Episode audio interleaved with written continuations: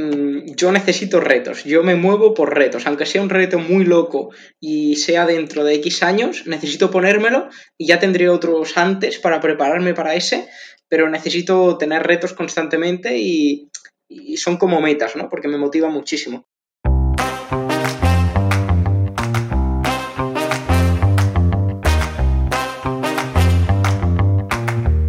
Caché de supervivencia.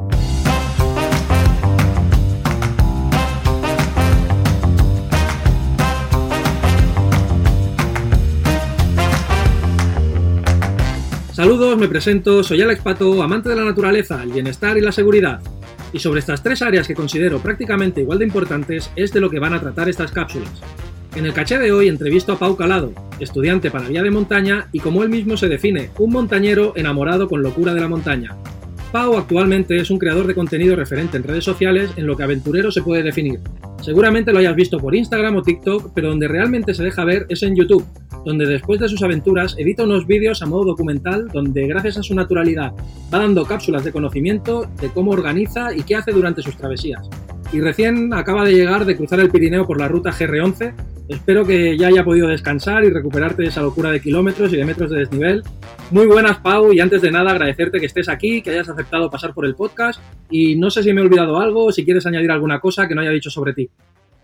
Muy buenas, un placer, muchísimas gracias y vaya pedazo de presentación. Muchas gracias. Eh, nada, eh, ya lo has dicho tú todo. Perfecto, pues entramos en materia. Lo primero que me gustaría preguntarte es, ¿de dónde te viene esta afición a la montaña o quizá mejor debería decir a la alta montaña? Vale, realmente, bueno, esto es una, pregunta que, me lo preguntan mucho, ¿no? De algún familiar tuyo le, gusta mucho la montaña, tus padres son muy montañeros. Pues no, realmente mm, mis padres no, hacen montaña como tal. Eh, se podría decir, eh, decir, que he salido así un poco esta, esta pasión por la montaña de la nada. Yo empecé por, por la fotografía eso sí que me gustaba mucho y eso sí que me viene un pelín de, familia, el tema de, fotografía, eh, la pasión por la fotografía, y yo empecé eso, estudiando fotografía un poco más general y poco a poco me fui metiendo hacia fotografía de paisaje y después ya fotografía de paisaje, pero concretamente la montaña.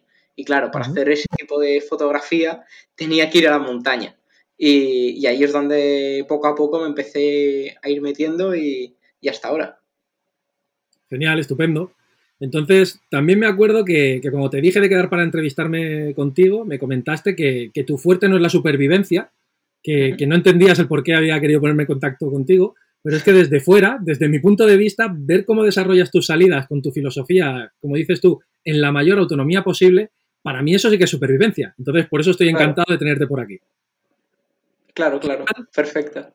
Pues explícanos un poco en qué consiste esa filosofía de la mayor autonomía posible y cómo es que lo haces para tus aventuras. Vale, eh, básicamente la filosofía que, yo sigo y es la que más me gusta seguir a día de hoy, seguramente no lo sé, a lo mejor en próximos retos eh, no es viable, quién sabe, pero bueno, a día de hoy es la que sigo y la que más me gusta y es, eh, sí, en la mayor autonomía posible, a veces solo, a veces acompañado, pero con la mayor autonomía posible. ¿A qué me refiero con la mayor autonomía posible?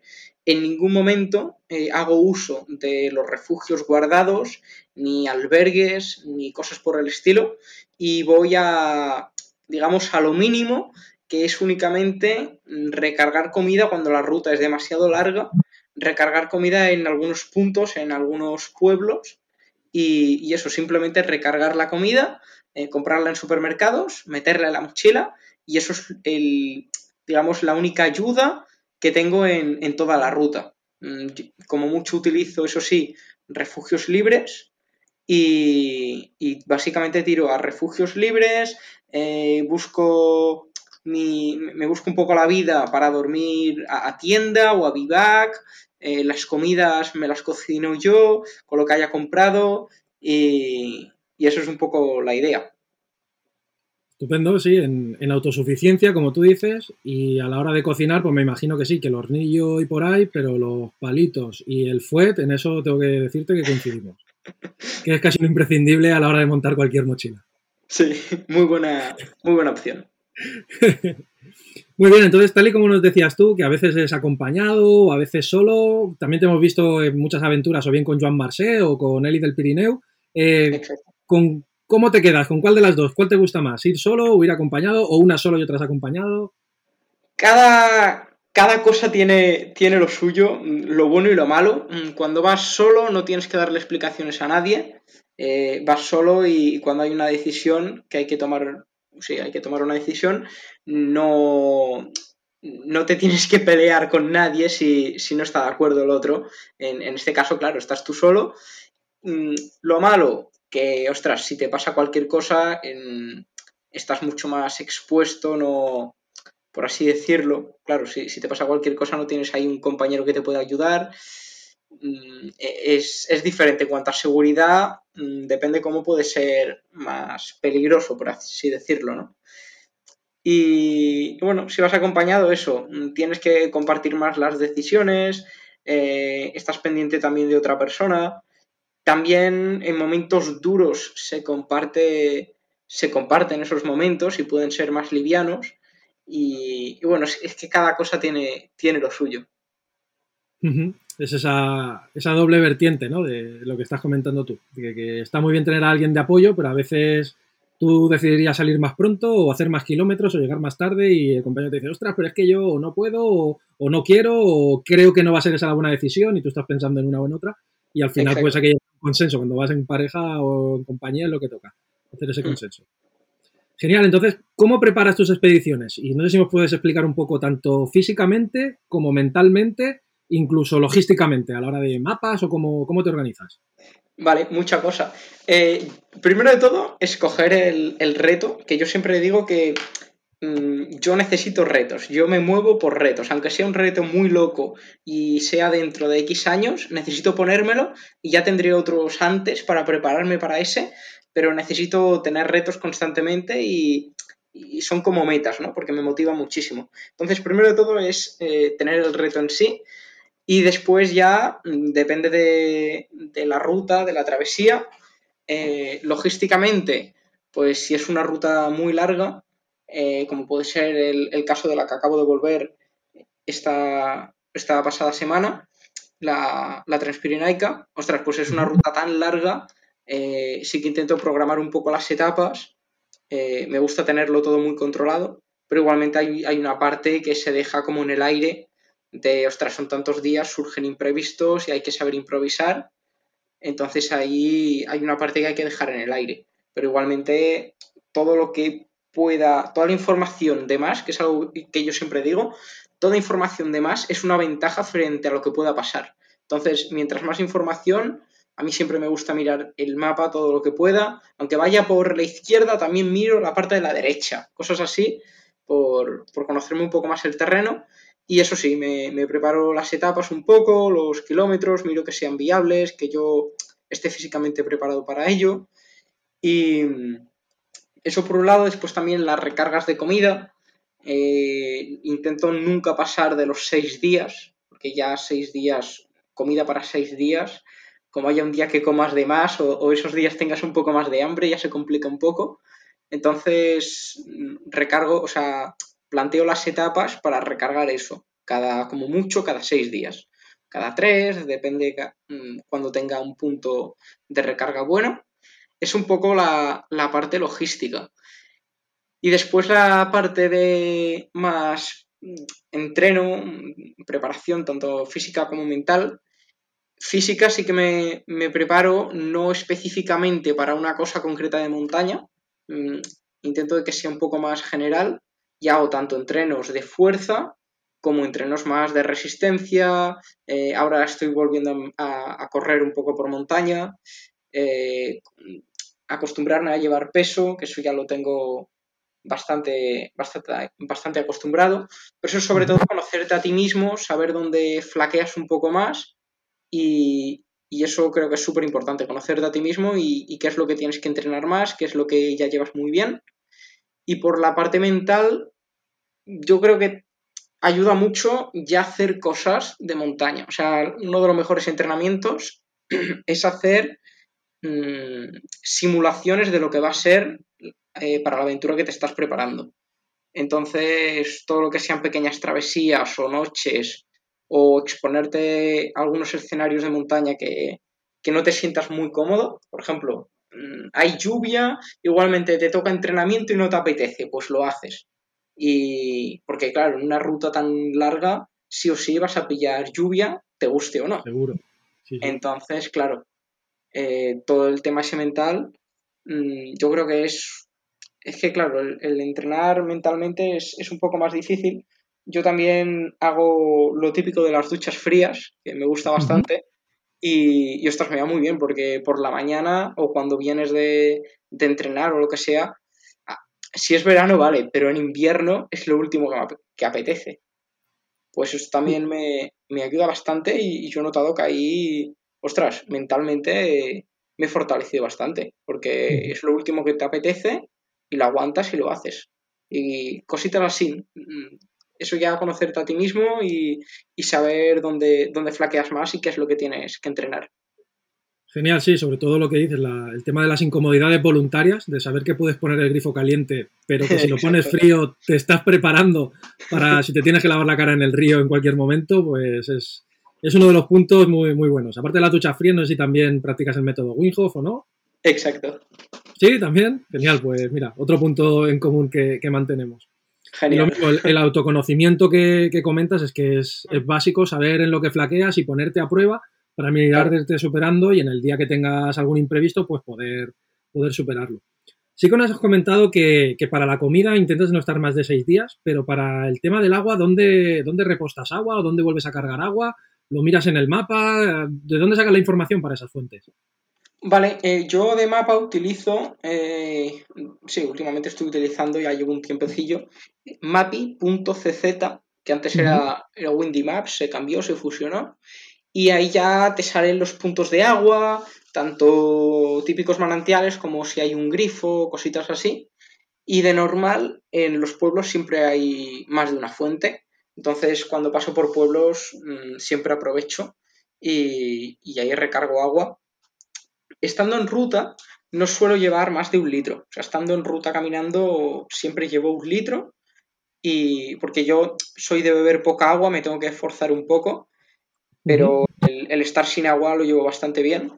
Pero, pero bueno, en ruta, mm, un litro. Siempre que puedo la voy recargando. Y cuando voy pasando, sobre todo eso, cuando voy pasando por pueblos, recargo en fuentes o, sitios así, que generalmente no, la potabilizo, no le pongo lejía.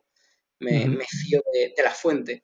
Y cuando estoy ya por más alta montaña o, bueno, por, por, montaña y hay ríos, ahí sí que también recargo agua eh, potabilizo, depende del sitio, en algunos sitios me fío más, pero generalmente sí que potabilizo con lejía, lejía. Y, y sí, potabilizo. Eso sí, cuando ya me lo gestiono un poco y cuando es el sitio, me estoy acercando al sitio o ya es la hora de buscar un sitio para, dormir, normalmente ya sé a dónde voy, ya sé a qué refugio guardar, o sea, refugio libre o qué cabaña quiero, tengo en mente para hacer noche o qué sitio tengo pensado poner la tienda. Y ya tengo controlado si en el, por la zona va a haber algún río o no. Si en el caso que sí, ostras, pues genial. Si en el caso que mm, en teoría no hay ningún punto de agua por la zona, en el último punto de agua que encuentre o que crea que sea el último, eh, sí que me lleno mm, la botella que llevo de ruta, un litro, más otra que llevo de un litro y medio, dos litros, que es para, bueno, una, botella así típica de plástico que la, la chafo, la inflo y la lleno de agua. Y, y esa es, bueno, el, el, depósito que tengo para, tanto para prepararme la cena, fregarme los dientes, al día siguiente desayunar, mm, lo que necesite de beber para hidratarme. Y así es un poco como lo gestiono. Guay.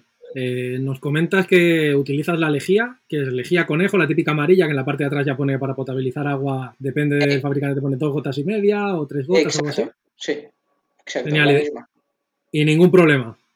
Sí. hay mucha gente que lo tiene preparado, pero normalmente no lo ha probado, a ti nunca te ha dado ningún problema. Ningún problema. Mm, sí que es verdad que alguna vez igualmente me ha hecho un poco dolor de barriga porque no haya potabilizado muy bien. Fue el caso de esta transpirinaica, pero claro, yo, siempre que, que potabilizo agua intento de que no hayan eh, sedimentos, ¿no? Sí, residuos sólidos, sí. Que sea más que nada potabilizar el agua y ya está, porque si no sería filtrar y potabilizar. Claro, en algunos momentos no es posible, igualmente tienes algún, algún sedimento por ahí y, ya me pasó en algún día que, ostras, eh, estaba lloviendo muchísimo y, y, bueno, llueve, el agua pasa por todo el valle y acaba en el río. Tú recargas del río, pero el agua del río acaba juntándose con el agua que está lloviendo alrededor y por ahí pueden haber cacas de caballo o cualquier cosa. Y que, bueno, aunque potabilicé, me, me pilló un poco de dolor de barriga. Pero generalmente me ha dado bastante buen resultado y no he tenido ningún problema. Sí que es verdad que cuando no utilizaba, porque yo ahora utilizo una botella Nalgene sí. por el tema de sabor, pero cuando no utilizaba, utilizaba la típica metálica, sí que hice alguna ruta de ocho días y el día siete ya estaba cansado de beber agua con sabor a piscina y ya bebía directamente, digo, me da igual. Si me duele la barriga ya lo solucionaré. ¿Eh? Que sí, sí, ya pensaba, si me duele la barriga ya lo solucionaré, pero ya no quiero más sabor a piscina. Ya, ya, ya buscaré una solución. Pero con la Nalgene, mmm, ostras, no, no es publicidad ni nada, evidentemente, pero ostras, bastante bien, no, no, no noto ese sabor y, muy contento. Sí, y sí que es verdad que aunque lleve agua potabilizada, como veo una fuente la tiro y, prefiero la fuente. Que mientras menos químico mejor. Pero mm. Muy bien, pues desde aquí, si alguien nos quiere regalar un par de botellas, seguiremos poniéndolas a prueba sin ningún tipo de problema.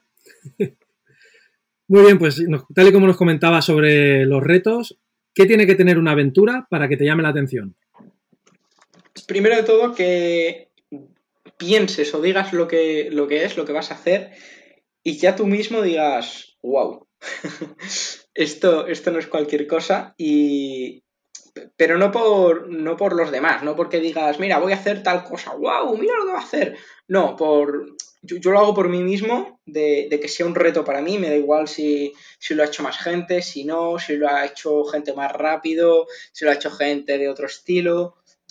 Lo importante, a ver, si sí que es verdad que si, ostras, es algo más exclusivo, que ha hecho menos gente y tal, por el tema visibilidad, por el tema marcas puede ir, mejor, pues mira, mejor que mejor, claro.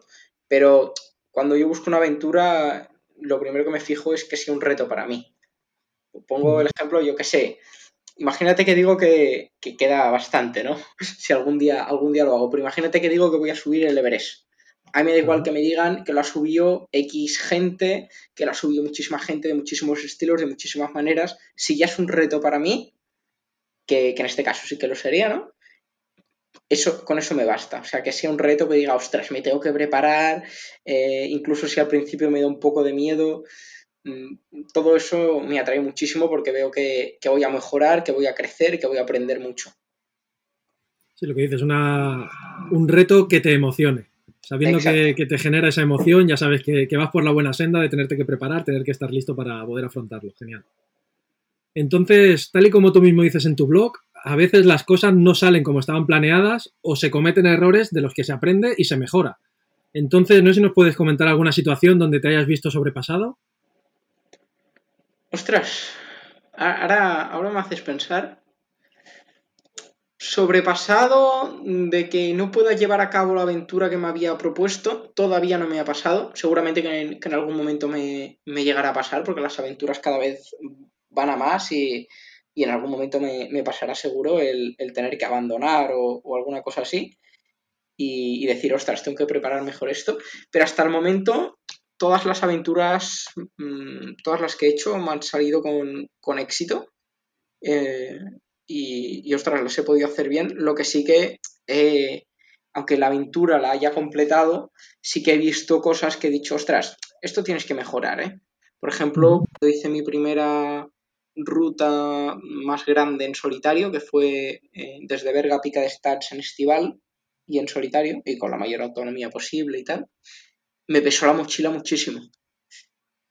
Muchísimo. Y, ahí sí que dije, ostras, esto para la próxima te lo tienes que mirar y esto hay, hay, que, hay que arreglarlo. Y por ejemplo, en, cositas así, detalles, porque en esa ruta que, te comento, salí de casa, claro, llevaba la intención de hacer esos ocho días sin recargar, que al final la acabé recargando, pero llevaba la intención de llevar toda la comida encima y salí de casa con 19 kilos. Ostras. Eh, cargadito, eso pesa. Claro, y, no sé cuánto pesas tú, pero eso supera tu 20% seguramente. Claro, sí, y, el 30. Yo en ese, en ese momento pesaba unos 60, por ahí estaba. Ostras. Claro. Mm, el máximo sería unos 18 y ya estaba, mm. ya lo estaba pasando. Pero bueno, mm, cositas así, detalles que. De todo, de todo se aprende. Sí, sí. Exacto. Entonces, el, el peor momento que has vivido en la montaña, ¿Cuál podría ser? Ostras. El peor momento. El peor momento.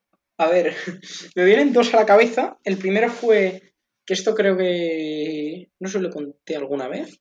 Pero el primer momento sería. La primera noche que intenté dormir solo en la montaña. Ni, de ruta ni nada. Aquí al lado de casa, un intento de, de noche y vi unas nubes, escuché algún trueno, que es lo que más miedo me da en montaña, y ostras, me, me cagué mucho y, tuve que volver. Entonces, que ahora seguramente sería una tontería, ¿no? Pero en aquel momento fue, fue algo grande. dije, ostras, ahí sí que se podría decir que abandoné. no fue una aventura como tal, pero sí, ese sería yo lo pondría como un, como un momento duro, porque era, era eso, mi primera noche solo ahí en la montaña. Y otro, te diría que fue en, la alta ruta pirinaica, cuando hice la HRP 2x3000 conectando Balaitus y Pica de Stats. La noche que se me inundó la tienda. Se me inundó la tienda porque la puse en, en un sitio que parecía muy buena zona. De hecho, se notaba que más gente había dormido ahí pero esa noche empezó a llover, truenos, tormenta, una de las mayores tormentas que, he vivido. Y la tienda, bueno, pues digamos que en el sitio que estaba, como hacía un poco de, depresión en el suelo, hacía un poquito de, de bañerita, mm. y empezó a, llenar de agua. Y ostras, realmente estaba la tienda en un ibón. Ostras. Sí, en un minibón, pero sí, sí. Yo estaba ahí que me acuerdo que todo, absolutamente todo el equipo mojado, excepto la, camiseta que tenía puesta. Todo mojado, saco mojado, eh, la esterilla. Me acuerdo de estar dentro de la tienda sentado y la esterilla flotaba. o sea, era. Fue, duro, fue duro. Y ese, ese te diría que fue otro, otro momento así. No, dos buenos momentos y aparte dejan claro de que hay que empezar quizá por, hacer algo cerca de casa, lo que comentas, que el primer día simplemente con salir y dormir a cerquita de casa, vienen unas nubes, cuatro gotas y eso ya dices, ostras, voy a volver. Entonces que a la hora de marcarse objetivos, más vale ir poco a poco, o que si marcamos uno grande, que dar un pasito atrás nunca, nunca es un problema. Exacto. Eso, eso es súper importante. Entonces, ¿crees que hay alguna habilidad o curso que te podría ayudar para ir más seguro en tus aventuras? Vale, mm, esto, esto es interesante. Yo sí que he hecho algún que otro curso, pero realmente mm, no he aprendido nada. O sea, hablando de, de tema supervivencia, tema dormir solo, no, no, vamos a entrar en tema técnico, cuerdas, ese, ese otro, ese otro tema, porque ahí, o sea, en temas ya técnicos de cuerdas, de rappels, de crestear, sí que veo interesante el, formarse con profesionales, eh, porque, ostras, con guías y, cosas del estilo, porque ahí sí que, son cosas más, más serias, eh, saber hacer los nudos bien, saber hacer las cosas bien, ahí sí lo veo mucho más importante, pero en el tema de hacer travesías o hacer alguna ruta solo, realmente Mm, sí que hice algún curso tipo supervivencia, alguna cosa así, pero no aprendí nada nuevo. O sea, todo lo que puedes necesitar para hacer esto lo puedes aprender gratis en, YouTube, mirando, mirando vídeos o informándote tú, por tu cuenta, sí. Sí, eso lo comparto, de que en la era donde estamos, con la cantidad de información accesible para nosotros, es, es muy fácil adquirir esos conocimientos lo que sí que después tienes que tener la voluntad de ir o bien tú solo a probarlos mm. y, sacar esas conclusiones de, sea, pues esto me funciona, esto no me funciona, Y sí que es cierto que las academias de supervivencia pues también nos funcionan muy bien para poder acompañar a esa gente que quizá tiene ese miedo o le falta ese empuje de decir, ostras, me voy a ir solo a dormir al monte. Ostras, pues sabes que ahí vas en grupo, va a ser una supervivencia más deportiva, si le pudiéramos decir, una supervivencia más controlada, en la mm. cual pues no todo el mundo tiene la, misma valentía, si se le puede decir valentía, o el mismo empuje de poder hacer según qué, aventuras por, por, su, por su moto propio y, marchar solo. Sí, sí. Entonces, ¿cuál dirías que ha sido tu mayor momento de felicidad en la montaña? Me hace pensar, ¿eh? ¿eh? Momentos de felicidad. Es que en la montaña hay, hay muchos momentos que lo pasas muy mal y hay otros que son muy simples y ahora a lo mejor pensando dices, no, no, pero en el momento estás muy contento. Desde estar en mitad de una tormenta y encontrar ese refugio libre, abierto y que esté bien, sin goteras, eso ahora puede parecer una tontería, pero es que estando en el momento, eres un palacio y un regalo impresionante. Y cositas así que a lo mejor ahora, ahora no valoramos tanto, o, que un día simplemente que tras unos días, esto me pasó en, la Transpirenaica, que tras unos días de, de, mal tiempo, de lluvia, de estar pasándolo mal, que salga el sol, simplemente eso, ostras, puede ser, puede ser un momento súper bonito. Ahora, no, claro, te estoy dando algunos momentos así, pero no te sabría decir uno de, mira, este ha sido el mayor momento de felicidad, pero momentos así sí que me he sentido bastante contento. O cuando, cuando acabé alguna ruta, de, ostras, lo he conseguido, creía que no. Lo mismo en la Transpirinaica, que, que ha sido lo último que tengo más fresco de, que hubiera momentos que dije, ostras, esto es duro, esto a ver si lo consigo y cuando finalmente llegas al final, lo consigues y, piensas en todos los días y en todas las situaciones que has pasado, ostras, ese es, un momento interesante. Sí, a veces son esas cosas sencillas las que, la que dan esa alegría y ayudan a valorar lo que tenemos, lo que comenta. Simplemente que salga el sol después de tres días de lluvia o, o encontrar ese, ese refugio donde protegerte de, la lluvia o ese refugio que, que, no tiene goteras, que al final dices, ostras, me puedo tumbar y no es en el suelo, qué, qué lujo. Exacto. Genial, entonces tal y como comentabas ahora también, ¿qué te quedas más? ¿Con la euforia de hacer alguna cima o con la emoción de poder acabar el reto, de hacer una travesía, decir, de tal punto a tal punto? Yo me quedaría de momento con las travesías porque es lo que más he hecho. Cimas realmente no he hecho tantas o o la travesía también englobaba cimas. Entonces yo me quedaría con, la travesía en sí porque considero la, travesía o la aventura desde que sales de casa. O sea, yo no, considero que empieza la aventura, que realmente es así, ¿no? Que empieza la aventura cuando empiezas a caminar en la montaña y demás. Pero para mí la aventura empieza cuando me estoy haciendo la mochila en casa. Eso ya es, es, una aventura, ya huele, ya huele a, a, esos momentos que vas a pasar, a esa aventura. Y, y sí, bueno, yo, yo me quedaría con toda la aventura en general o, con toda la travesía, por decirlo así.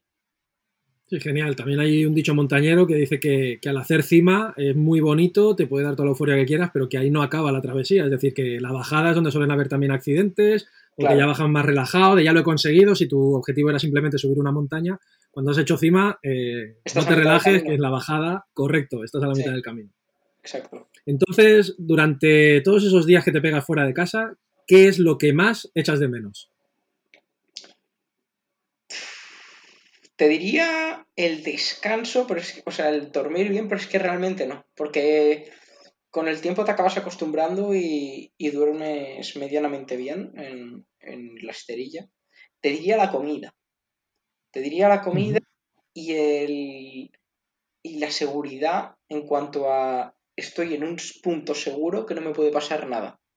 Que siempre estás, a ver, sí, en, en un refu libre, pero no es lo mismo que cuando estás en casa, el, poder decir, ya estoy en mi punto seguro, me quito los impermeables, me quito la ropa mojada y ahora ya estoy, ya estoy aquí, punto seguro, me relajo, como. Cuando estoy en la montaña, al menos yo tengo esa sensación de que siempre estoy en alerta. Mm. Y eso te, lo pondría ahí. Comida, porque muchas veces comería más, pero, pero hay que controlar un poco para que te llegue por los días y, tener ese punto de seguridad. Genial, muy bien. ¿Y qué es lo que no puede faltar en tu mochila? Ostras.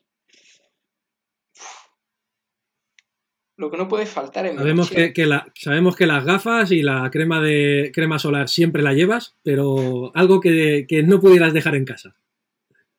Lo que no se puede dejar eh, fuera de la mochila es la mochila. Ostras, me has pillado bastante, ¿eh? Lo que siempre llevo. Te diría la cantimplora, fíjate. Te diría la cantimplora, La- pero es que que es, es que es una, una pregunta que, que da mucho para pensar. Hay muchas cosas que me llevaría. En, en travesía o siempre que voy a la montaña, aunque sea hacer una actividad rápida. Lo que siempre llevas, algo que tanto si sales a entrenar como los días de travesía larga, que digas, ostras, esto siempre tengo que llevarlo. Y no, no valen las llaves de casa para cuando vuelvas. Mm, Algo que así que siempre llevo sería la navaja. Navaja siempre llevo, cantimplora siempre llevo, eh, aunque, aunque lleve camelback, o sea, para los entrenamientos no, no bebo de cantimplora, bebo de, de bolsa de agua. Igualmente siempre llevo la cantimplora porque si llego a una fuente me encanta el, el poder beber de, de botella. Bueno, mi cantimplora me gusta mucho. Eh, o sea, s- sería eso, cantimplora, navaja, manta térmica también suelo llevar siempre. Eh, el localizador eh, satelital también normalmente siempre lo llevo. Son, Sí. muchos detallitos. Entonces, con el localizador este, te hablo desde el desconocimiento, que lo llevas para que desde casa sepan en todo momento dónde estás y por si tienes que pedir ayuda o cómo Sí. funciona. Claro, en la montaña muchas veces se dice, no, siempre hay cobertura. Eso es un poco mito, porque siempre, a ver, siempre puedes llamar al 112, aunque no tengas cobertura de tu compañía, pero haya cobertura de otra compañía. Sí. Claro, si tú eres de X compañía y no hay de X, pero hay de Y, el móvil pilla compañía de Y para llamar a emergencias. Pero si no hay de absolutamente ninguna, eh, no, no puedes llamar. Y, y en este caso yo llevo un, un localizador satelital para ir más seguro, sobre todo cuando voy solo. Y lo que hace es básicamente va con satélite, como el nombre dice, satelital. Ujú. Entonces, tengo la opción que nunca uso de que me vaya haciendo un seguimiento y cada X tiempo va enviando eh, dónde estoy, que eso nunca lo he usado. Y después, el que más utilizo, eh, tengo un botoncito que es predeterminado. Bueno, hay diferentes modelos, ¿no? Te estoy hablando del que yo tengo. Un botoncito que ya es predeterminado el mensaje que quieres que envíe eh, a través de, de la web del, del aparato.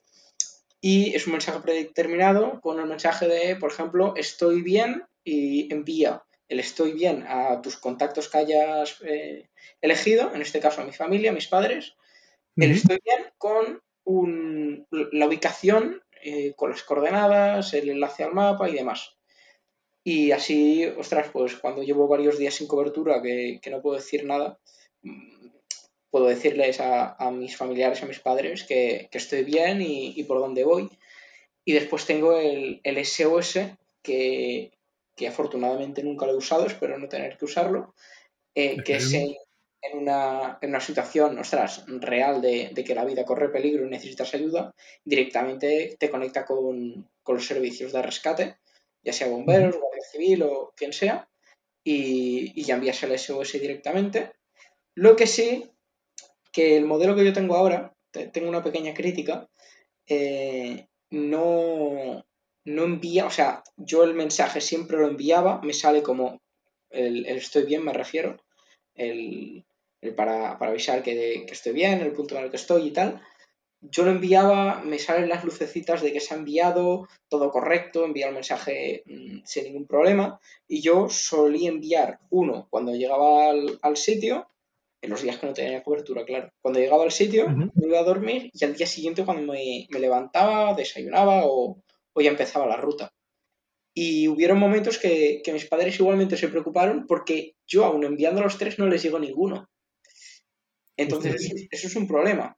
Porque si Sí, hay sí. confianza en, en este aparato de que yo voy a decir que estoy bien y no lo digo, y yo realmente estaba tranquilo porque pude enviar tres. Entonces, eso es un, un problemilla. Eh, no sé si te importa que, que diga la marca del, del aparato. No, aquí esto es libre, aquí podemos decir lo que queramos. Pues mira, es un, es un Spot eh, la marca es Spot y el modelo es el Gen 3.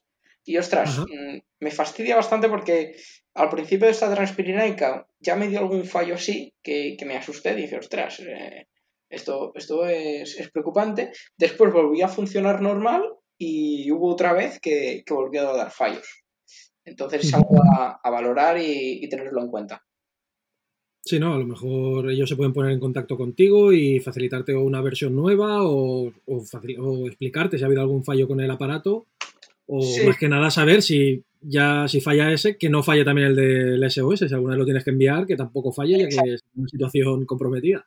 por lo que estoy viendo, la, marca no, me inspira mucha confianza, la verdad. Mm, seguramente probaré otros de, otra marca que, son bastante más caros, pero, pero por compañeros que los, lo tienen y demás dan, dan más fiabilidad. Bueno, cuestión de, ir probando y sí, sí, lo que dices, hay que, hay que ver. Pero bueno, es, una opción interesante el, eso, poder decir si funciona, que estás bien, el, poder pedir ayuda satelitalmente, que, bueno, es, interesante. Sí, sí, estando solo eh, es lo que nos queda. Al final, si, si, hiciéramos señales de humo, tardaría mucho más en encontrarnos. Hay que aprovechar la tecnología. Exacto. Entonces, volviendo a las preguntas, ¿alguna vez te has olvidado algo que creías imprescindible? Sí, las etapas. Yo, eh, aparte de tener las etapas con, en el mapa descargadas eh, sin cobertura en el móvil, bla, bla, bla, bla, bla, llevo las etapas, o tenía la costumbre de llevar las etapas en, papel, escritas. Es decir, día 1, eh, el punto donde salgo, muchas veces con palabras claves, si, si quieres decirlo así, o con cosas que yo me entiendo, yo qué sé, al lado río pasado puente, ahí he dormido. Eh, un punto de referencia, refugio de Tururú. Y al siguiente, pasado río tal, en no sé dónde. Un poco los kilómetros que serían ese día y el desnivel y el tiempo estimado que tardaría. Y así cada día.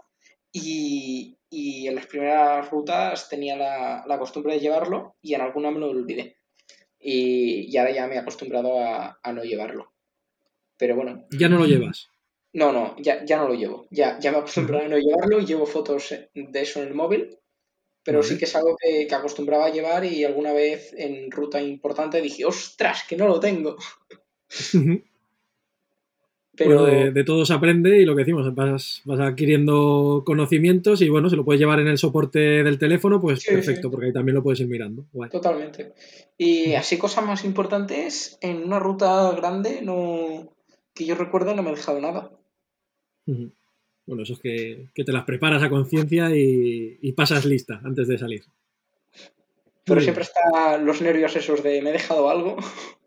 Sí, sí, siempre parece que, faltan cosas. Los Porsche también. Entonces, tienes un lema, duro como montañero. ¿De dónde surgió y qué significan esas palabras para ti? Duro como montañero realmente es, algo que, ostras, me salió un día de, de ostras, estoy haciendo montaña, esto es duro, em, eh, soy un montañero, me, gusta todo lo que es ser montañero, no sé qué, y se, me acabó ocurriendo el duro montañero y, lo empecé a decir y, ya se ha convertido bueno, en, una frase mía que, que ostras, me identifica bastante con ella, estoy muy contento y también un poco lo, que quiero transmitir, lo que significa para mí y, lo, que, lo que quiero comunicar con ella, al final es eh, hacer la montaña, o sea, lo, que quiere decir la frase, duro como montañero, hacer montaña de una manera dura, o sea, no, no buscando lo, más duro, pero esta filosofía va muy ligado con mi filosofía de eh, nada de refugios guardados, eh, todo este estilo, ¿no? Mm, intentando con la mayor autonomía posible, que vuelvo a repetir, a lo mejor en, alguna, en algún reto próximo no, es posible por, porque sea un reto muy diferente o alguna cosa del estilo, pero por el momento y, lo, lo, que más me gusta es eso, con la mayor autonomía posible, y claro, mayor autonomía posible yo sí que he notado una diferencia que es, es mucho más duro eh, que, si fueras por refugios, que si fueras por albergues, el poder cenar caliente, el poder tener un sitio más acogedor, el no hacerlo así es bastante más duro y, digamos que va un poco ligado con esta filosofía del duro como montañero. Muy bien. Eh, hasta el momento, ¿cuál dirías que ha sido la, aventura que más has disfrutado hasta ahora? La aventura que más he disfrutado. Sabemos que has hecho invernales, subir a la pica, también en estival, ahora el GR11. Pues no sé si te diría el GR11, porque ha sido muy largo y claro, al ser, al ser tantos días, 24 en concreto, he tenido, he tenido muchos momentos, pero también han habido de muy malos. Entonces, no, sabría quedarme con una, pero esta Transpirinaica ha sido... Han habido momentos muy buenos, aunque han habido también momentos muy malos, pero eso, a lo mejor sin momentos malos no habrían buenos, ¿no? Sí, también es verdad. Entonces, una ruta candidata a esto sería, sería la Transpirenaica, sin duda.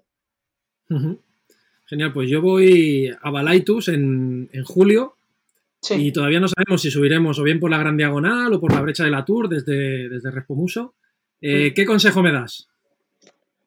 Mm, yo por la única, por el único sitio que he subido ha sido la Gran Diagonal. Eh, sí que es verdad que subiendo a gran diagonal me, pasaba y en un desvío, digamos, que tienes que pillar hacia la izquierda subiendo, yo seguía recto y me estaba iba con un compañero, con, con Eli, y me estaba metiendo realmente en una de las crestas de por allí que, se ve que, que, tenían tramos un poco difíciles y menos mal que nos dimos cuenta a tiempo y rectificamos y después no lo he hecho por más sitios. Sí que tengo un compañero que, por ejemplo, intentándolo por la brecha de, la Tour se clavó un crampón, el Ali. Pero yo personalmente no, he probado la brecha de la Tour. Si quieres lo más fácil, sí que te diría Gran Diagonal, sin duda. Que es, es, la que yo hice. Y sí que tengo. Bueno, sí, es más fácil. Y si quieres lo más fácil, te diría por ahí. Vale. Pues la idea sí será, iré con dos o tres compañeros y la idea es salir, ir hasta el refugio Respomuso. A mm. partir de ahí mirar de hacer cima en Balaitus y a la bajada pues mirar de dormir, de hacer vivac en algún ibón de por allí si la meteo nos lo permite y, si se puede estar, estar guay. Genial. Buen plan. Entonces, ¿alguna nueva aventura a la vista? ¿Algún reto nuevo que tengas que nos puedas contar? Reto hay retos que, no puedo decir que están a unos cuantos años, pero bueno, no, tantos, pero así más, más próximos sí que quiero intentar por septiembre, octubre mi primer 4000. Así como no, es, no es una super travesía tipo Transpirinaica, pero bueno, ya es ir pillando un poco de altura. Y, y, todavía no hay nada programado, ni sé el 4000, ni sé si voy a ir solo, si con mi compañero, no sé nada, pero por esas fechas me gustaría probar un, un poquito más de altura, a ver qué tal. una buena aventura, estaremos atentos para seguirte. Entonces, si a alguien que nos está escuchando se le despierta el espíritu aventurero de repente y le da por quererse ir a subir o bien la pica o a subir o a cruzar el GR11, ¿qué consejo le darías? Si es el GR11, que no sea lo primero que haga. Que haga, que pruebe yo empezaría con, alguna aventura de tres días por Pirineos, que es muy bonito, asegurándote que tengas buena meteo, ya que son solo tres días o seis días. Mm, asegúrate de pillar buena meteo. Y, que vaya a disfrutar. O sea, que, no se centre en ningún reto deportivo de me voy a cruzar la GR11 en, yo qué sé, 30 días o X días de esta manera. Si está empezando, que disfrute. Yo, diría que, sea lo, lo principal disfruta, enamórate de la montaña, prueba si te gusta y, y ostras, si te enganchas ya y quieres empezar a hacer retos deportivos, ya ahí eso ya se, ya, ya se va viendo. Sí, sobre todo lo que comentas, no, no cogerle miedo. No, vigilar que la meteo sea buena, que las primeras, las primeras aventuras en el monte siempre sean con seguridad y, habiendo mirado mucho de, de no, no pasarlo mal. Correcto. Y sobre todo si tocas alta montaña, que arriba sí que a la que gira el tiempo, problemas. Y también te diría tener controlado casi en cada noche, aunque vayas a hacer vivac, algún refugio, aunque sea libre, por la zona que, puedas dormir ahí. Por lo que pudiera pasar, pues Exacto. anotado queda.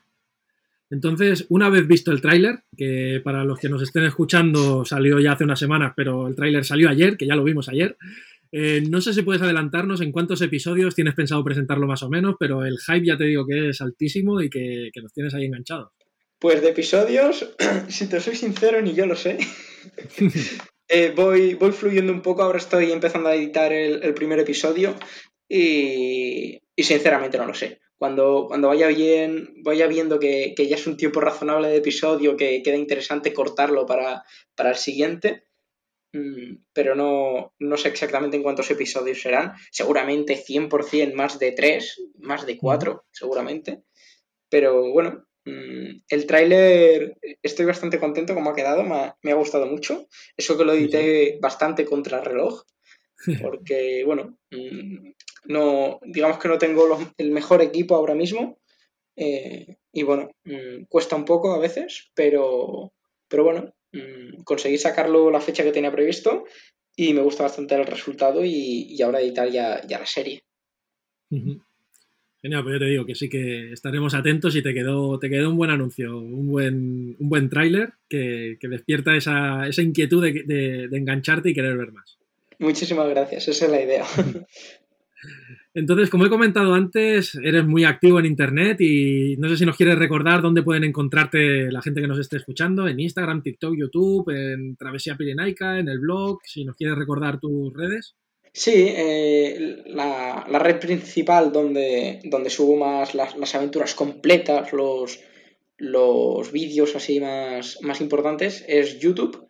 Eh, tal cual, o sea, Pau Calado, no, no me compliques mi nombre, nombre completo, Pau Calado, y también en, Instagram, que más que nada enseño un poco más mi día a día, con stories, subo alguna foto, o los anuncios de, de las aventuras, lo suelo hacer por allí, y después también estoy por TikTok, que, básicamente resubo los vídeos de YouTube, pero principalmente YouTube y, Instagram. Genial, pues dicho queda. Entonces, para ir acabando, Pau, me gustaría hacerte 10 preguntas cortas, que son una especie de cuestionario, que son las mismas para toda la gente que va pasando por el podcast, y así la audiencia también puede conocerte un poco más. Vale. Bien, pues antes de empezar con esas 10, sí que el último entrevistado, que fue Carlos Vico, dejó una pregunta para ti sin saber que serías tú el, entrevistado. Y esa pregunta es, ¿cuál es para ti el sentido de la vida? Ostras, el sentido de la vida. Te diría disfrutar. Te diría disfrutar. Eh, es, que, es que me has pillado así un poco. sí, se puso filosófico, se puso profundo. Sí, sí, sí, sí, sí. Esta, sería una buena pregunta, podría. Eh, da, para mucho, pero te diría. Es que el, sentido es el que cada uno le quiera dar, ¿no? En, mi caso te diría que es, disfrutar y, ser feliz. Genial, pues dicho queda. Ahora sí, pasamos a las preguntas. La número uno sería, ¿qué es para ti la supervivencia? La supervivencia sería saber salir de, todas las situaciones que te vayas encontrando con éxito. Sí. Bien. sí. Número dos, si solo pudieses escoger tres objetos para una aventura, ¿cuáles serían tus imprescindibles? Tres objetos. Eh, ¿es, travesía? ¿Es.? Lo que tú quieras. Ya antes hemos contestado más o menos esta pregunta, pero si quieres decir algunos otros tres. Objetos quitando. Los, tres objetos que llevarías, quitando la mochila, los objetos que llevarías encima. Vale. Eh, pues te diría un tarp o una tienda. Una tienda, sí, una tienda. Un, cuchillo o una navaja. Un cuchillo, en este caso un cuchillo, sí. Y, un recipiente para agua. Una cantimplora, en este caso, sí. Muy bien. Número 3, alguien que te inspire o que tengas como referente. Alex Chicón. Es, mi alpinista referente y, y, ostras, un gran ejemplo y, y sí, una gran inspiración, un gran ejemplo. Muy bien, pues lo seguiremos. Eh, ¿Un libro que recomiendes? Fua, pues mm, de libros de montaña me leí, el primero que me leí fue fue uno de los que más me ha gustado, que se llama El, el primero de la cuerda. Y me gustó bastante. Es, es- bueno, no, no voy a hacer spoiler, pero bueno, me gustó bastante el, el tipo de vida que se describe de, de guías ahí en Chamonix y demás. Y después te diría también, así libre de montaña, uno de Alex Chicón, precisamente, que, ostras, no me acuerdo exactamente el título, lo tengo por ahí, pero es el, el libro que cuenta cómo conquistó el Nanga Parbat en, en invernal. Vale. Un buen reto también sería ese, ¿eh? Sí. Creo que el, el título es eh, La montaña desnuda o, o algo así. No tengo ahí arriba, no, no lo veo el título ahora. Bueno, Bueno, después lo anotamos y lo dejamos en notas. perfecto. Bien, pues una frase o mantra que te guste y no nos sirve el duro como compañero. Una frase. Eh, Pienso un poco, ¿eh? Una frase. La verdadera aventura empieza cuando las cosas se complican. Genial. Muy buena. Muy Sí. buena. Una canción que te motive. Uf. Uy, yo tema música. Ostras. Es que ahora no tengo ninguna, ninguna canción así. A ver, algún grupo o algún estilo que digas. Cualquier de este estilo. te diría rock. Algo de rock. Sí, a- a- a- alguna de rock me, me gusta bastante. Te pone las pilas, te recarga las pilas. Sí, para entrenar. Mm, rock, electrónica, eh, e- e- ese tipo de música es la que más, la que más escucho. No, no tengo ningún, ningún artista ni, ni cosa así muy concreto. Muy bien, pues número 7. ¿Dónde te ves dentro de 10 años? 10, ¿eh? 10, son unos cuantos. Últimamente me he dado cuenta de que en un año pasan muchas cosas y ahora me pones 10. Pues me veo mm, siguiéndome dedicando a esto, metiéndole muchísima caña a la montaña y, y seguramente unos cuantos más de metros. Eh, quién sabe si, si ya tocando la barrera de los 8000, quién, quién sabe. Pero en la montaña, mm, dominando mucho, que, que es mi objetivo, dominando mucho el tema de alpinismo y en 10 años, mm, sí, me, me vería ahí. Genial. Número 8. Un lugar donde te sientas seguro. Un lugar, lugar así físico, Sí, un, un sitio donde te sientas seguro. En, hablando de montaña, sería un, un refu sin, sin goteras, que aguante, que no sean tres chapas. Bien, pues ahí, ahí lo tenemos. Un recuerdo que te haga feliz. Ostras, un recuerdo que me haga feliz.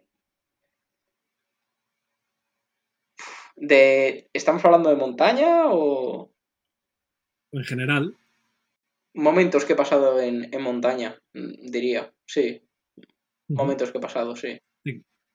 ¿Te quedas con alguno en concreto? Que digas, ostras, con este cierras los ojos, piensas en ese y, y se te escapa la sonrisa.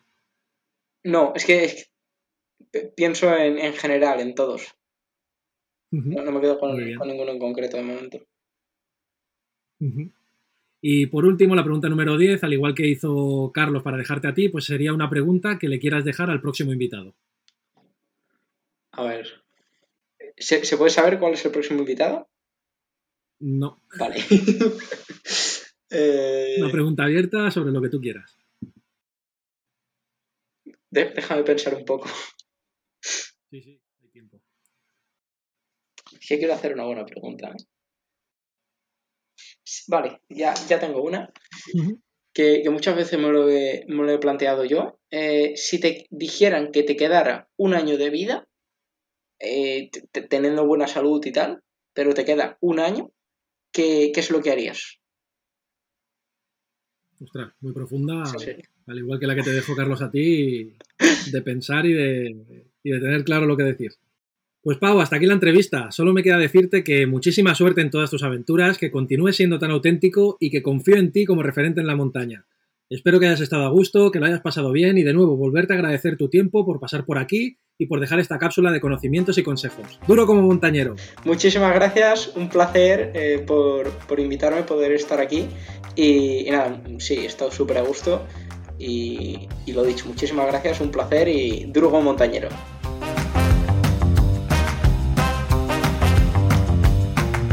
Sin más, si te ha gustado este episodio y has llegado hasta aquí, te lo agradezco y te invito a que lo compartas y lo recomiendes a quien pienses que le pueda interesar.